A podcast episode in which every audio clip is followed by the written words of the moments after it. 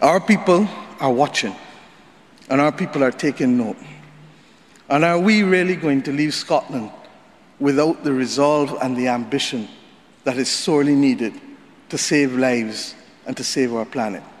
How many more voices and how many more pictures of people must we see on these screens without being able to move? Or are we so blinded and hardened that we can no longer appreciate the cries of humanity? Das waren die eindringlichen Worte von Mia Motley, der Premierministerin von Barbados, bei der Eröffnungszeremonie der diesjährigen Weltklimakonferenz in Glasgow. Und von hier berichten wir diese Woche beim Klima-Update.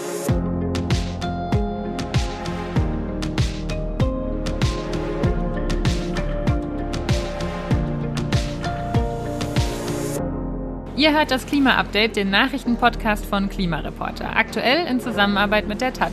Ich bin Lena Wribber vom Klimahub der Taz und ich spreche heute mit Sandra Kirchner von Klimareporter. Hallo Sandra. Hallo Lena, wir sind gerade auf der Weltklimakonferenz in Glasgow und heute soll es um die Konferenz gehen. Ihr hört es bestimmt, im Hintergrund ist es viel lauter als sonst. Es sind eine Menge Leute hier und es ist gar nicht so einfach, eine ruhige Ecke zu finden. Und eine Folge hier aufzunehmen, ist auch für uns ungewohnt und aufregend. Ja, apropos ungewohnt. Diese Folge haben wir nicht wie sonst drei Themen für euch vorbereitet, sondern wir wollen euch einfach einen guten Überblick über die COP26 geben und die großen Fragen dazu beantworten. Also zum Beispiel ähm, angefangen mit, was ist so eine Klimakonferenz denn überhaupt? Wer ist hier vor Ort? Was genau passiert hier? Was nicht? Ähm, und welche Themen sind bei dieser COP wichtig? Dann lass uns doch mal in die Welt der Klimakonferenzen eintauchen. Im Prinzip hat das alles hier seinen Anfang vor fast 30 Jahren genommen. Und das war 1992, als die Klimarahmenkonvention der Vereinten Nationen verabschiedet wurde. Mit der haben sich die Staaten zum ersten Mal dazu verpflichtet, die Konzentration von Treibhausgasen in der Atmosphäre auf einem Niveau zu stabilisieren, das eine vom Menschen verursachte gefährliche Störung im Klimasystem verhindert. Genau. Und zwei Jahre danach ist diese Konvention dann in Kraft getreten und damit ging es dann auch los, dass die VertreterInnen der Staaten einmal im Jahr zur sogenannten Weltklimakonferenz oder auch Conference of the Parties, also COP, zusammengekommen sind oder zusammenkommen. Und wer jetzt denkt, COP sagt mir nichts, der irrt sich vermutlich, weil eine COP, von der haben wir wahrscheinlich alle schon mal direkt oder indirekt gehört. Und zwar ist das die COP von 2015, die in Paris stattgefunden hat. Und da wurde das Pariser Klimaabkommen beschlossen. Also das Abkommen, in dem das wichtige 1,5 Grad Ziel steht, beziehungsweise genauer gesagt das Ziel, die globale Erwärmung auf gut unter 2 Grad zu begrenzen, möglichst aber auf 1,5 Grad. Ja, lass uns doch mal schauen, wer eigentlich bei einer COP so zusammenkommt. Also zunächst einmal kommen die ganzen Staatschefinnen der Länder, die die Klimarahmenkonvention unterschrieben haben. Das sind aktuell 196 Länder und die EU. Für Deutschland ist dieses Jahr Angela Merkel zum letzten Mal gekommen. Die Staatschefinnen sind aber nicht die ganze Zeit da und sitzen auch nicht jeden Tag in den Verhandlungen. Genau, dafür gibt es nämlich die Delegierten, die jedes Land zur COP entsendet und die in kleinen Gruppen über die zwei Wochen hinweg ähm, miteinander verhandeln und wiederum alles so weit vorbereiten, dass am Ende der COP dann RegierungsvertreterInnen der einzelnen Länder kommen können, ähm, also zum Beispiel die UmweltministerInnen und finale Entscheidungen treffen können. Und dazu muss man aber noch sagen, die Verhandlungen laufen natürlich jetzt nicht nur hier diese zwei Wochen der COP, sondern beginnen schon weit im Voraus. Aber hier kommen dann eben alle zusammen und finden im besten Fall Einigung. Hm. Und abgesehen von den PolitikerInnen und Delegierten sind hier auch noch jede Menge andere Menschen unterwegs, also zum Beispiel AktivistInnen, die Presse, VertreterInnen von NGOs, VertreterInnen von Industrie und Wirtschaft und natürlich immer wieder Prominente, von diesen Gruppen sitzt aber niemand aktiv in den Verhandlungen. Aber zum Beispiel, wie viele AktivistInnen da sind, nimmt natürlich trotzdem einen wichtigen Einfluss auf eine COP. Ja, und wenn wir darüber sprechen, wer alles da ist, dann müssen wir besonders dieses Jahr auch darüber sprechen, wer nicht da ist. Das ist nämlich ein großes Thema bei der COP26. Zunächst mal sind nicht alle Staatschefinnen erschienen. Also in den ersten zwei Tagen hier gab es den sogenannten World Leaders Summit. Da waren alle Staatschefinnen eingeladen und haben jeweils drei Minuten Redezeit bekommen. Dieses Angebot haben aber nicht alle angenommen. Also die Staatschefs aus äh, China, Russland, Brasilien und Saudi-Arabien haben nur Botschaften geschickt Und damit fehlen bei dieser COP natürlich die Chefs von einigen der größten Treibhausgasemittenten. Und dann kommen auch nicht alle Leute freiwillig nicht. Die COP26 wird unter anderem dafür kritisiert, dass nicht ausreichend dafür gesorgt wurde, dass alle Menschen, die kommen möchten, auch eine Impfung erhalten können. Dazu kommt, dass wir hier in Großbritannien sind, wo die Lebenshaltungskosten und damit auch einfach die Preise für Unterkünfte sehr hoch sind. Das heißt, es kann sich schlichtweg nicht jede oder jeder leisten, hier zu sein. Ja, und das führt dazu, dass wir hier jetzt einerseits groteskerweise auf der zahlenmäßig größten COP jemals sind. Also hier sind insgesamt so viele Menschen wie noch nie zuvor auf einer COP waren. Aber wichtige Stimmen, vor allem aus dem globalen Süden und von kleinen Inselstaaten, ähm, sind einfach unterrepräsentiert. Und das sind einfach nicht die besten Voraussetzungen für faire Ergebnisse. Aber lass uns mal schauen, um welche Themen es hier konkret gehen wird und wo wir überhaupt Ergebnisse brauchen. Also vielleicht fangen wir mit dem formellen Teil der Verhandlungen an. Im Pariser Abkommen gibt es nämlich noch ein paar Stellen, bei denen nachverhandelt werden muss, beziehungsweise zu denen es einfach noch offene Fragen gibt. Ein wichtiger Punkt ist da der Handel mit Klimaschutz, also die Frage, wie und unter welchen Bedingungen Staaten mit CO2-Zertifikaten handeln können. Die Ausgangslage ist die, dass ein Land laut Pariser Klimaabkommen prinzipiell in einem anderen Land Klimaschutz finanzieren und sich den Effekt selbst anrechnen darf? Ähm, und das ist so gedacht, dass im Idealfall reiche Länder das in Anspruch nehmen, wenn ihnen zu Hause wirklich nichts mehr einfällt zum Verbessern. Und in einkommensschwachen Ländern würden sie so das Geld für teure Maßnahmen bereitstellen, die dort sonst nicht stattfinden könnten. Und das könnten zum Beispiel der Bau von erneuerbaren Energieanlagen sein oder saubere Kocher oder grüne Kredite für Firmen, damit sie klimafreundliche Projekte umsetzen können. Die Frage ist halt nur, ob wirklich dieser Idealfall eintreten wird oder ob reiche Länder Klimaschutz dann einfach auslagern und sich erkaufen, statt selbst im eigenen Land aktiv zu werden. Und dazu gibt es außerdem sehr unterschiedliche Vorstellungen, wie dieser Handel aussehen kann. Brasilien will beispielsweise, dass diese Emissionen, die diese Projekte verhindern, helfen, in beiden Ländern angerechnet werden können. Also in dem Land, das sie Zertifikate verkauft und in dem Land, das sie kauft.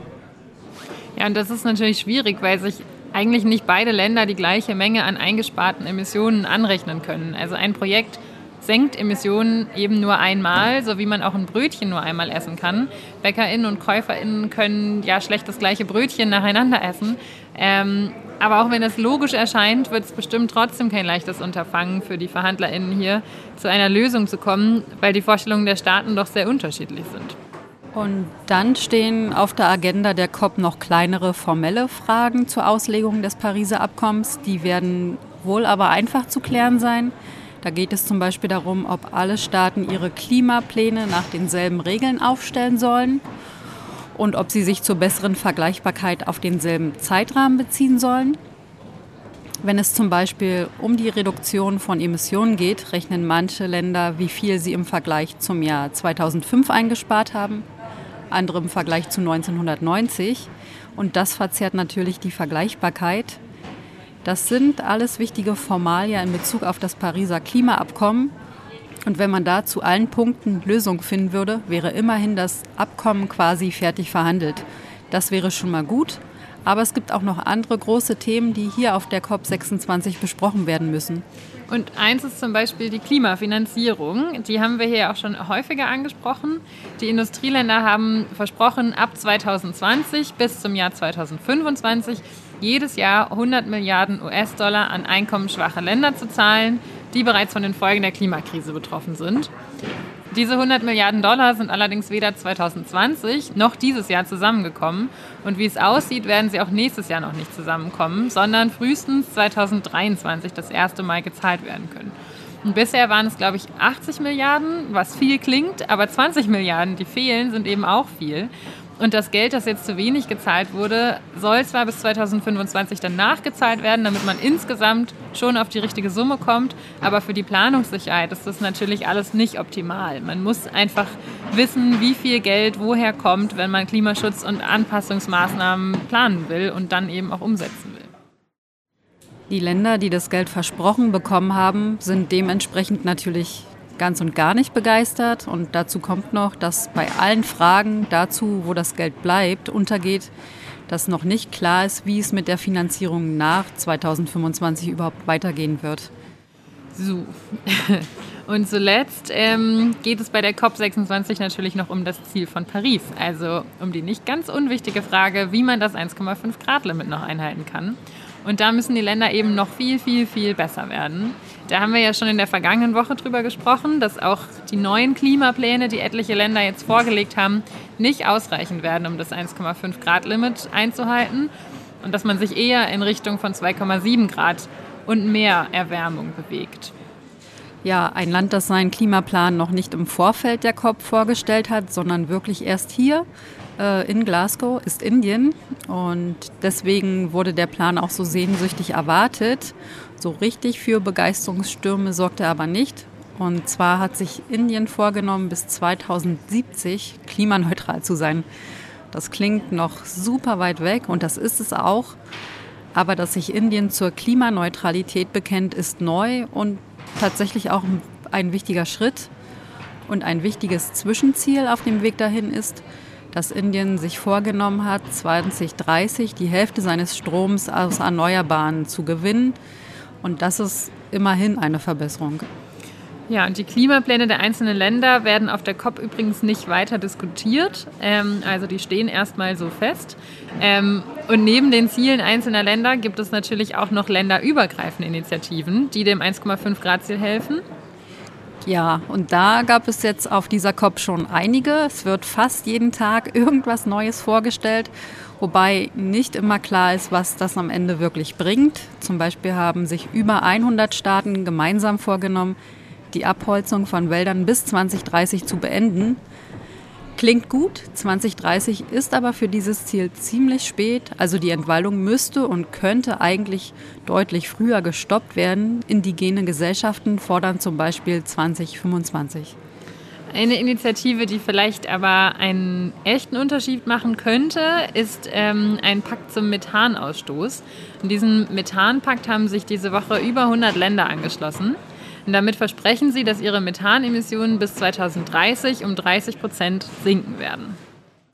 Und das ist wichtig, weil Methan ein besonders krasses Klimagas ist, das die Atmosphäre kurzfristig noch stärker anheizt als eben CO2. Gleichzeitig ist es aber auch viel kurzlebiger und verbleibt nur zwölf Jahre in der Atmosphäre, während CO2 deutlich länger in der Atmosphäre verbleibt. Ähm, das heißt, wenn kein neues Methan dazukommt, und sich das Vorhandene relativ schnell abbaut, kann man die Erderwärmung so relativ schnell etwas drosseln. Und das ist zusätzlich zu den CO2-Einsparungen halt total wichtig. Mit dabei bei dem Methanversprechen sind neben der EU auch die USA und Brasilien. Und in Brasilien ist eine der Hauptquellen von Methan die Rinderzucht. Das heißt, um das Versprechen einzuhalten, müsste Brasilien entweder über das Futter der Rinder die Methanemissionen runterdrücken oder eben weniger Rinder halten. Und die USA könnte zum Beispiel bei der Erdgasförderung, also beim Fracking und den Pipelines ansetzen.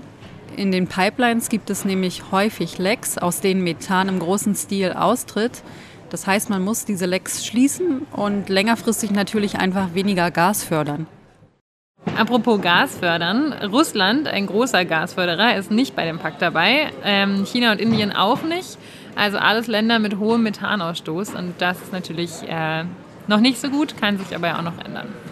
Aber es gibt eine Einschätzung von der Internationalen Energieagentur, die sagt, wenn der Methanpakt umgesetzt wird und wenn die Länder, die quasi Netto-Klimaziele haben, wenn die die einhalten, dann könnte die Menschheit immerhin auf einen 1,8 Grad Pfad gelangen.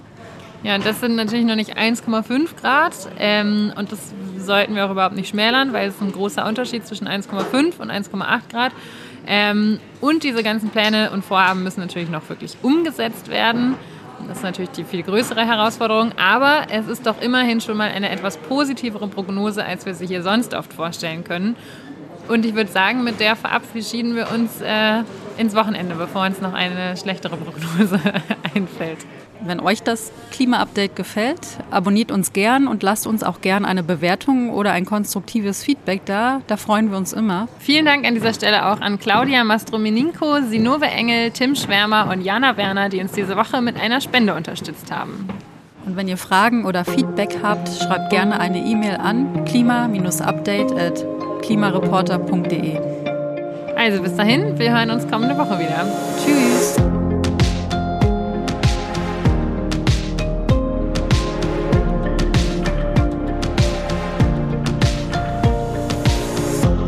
Das Klima-Update ist ein Projekt des Klimawissen e.V., zurzeit in Zusammenarbeit mit der Taz. Es wird im Wechsel moderiert von Sandra Kirchner, Susanne Schwarz und Lena Würber.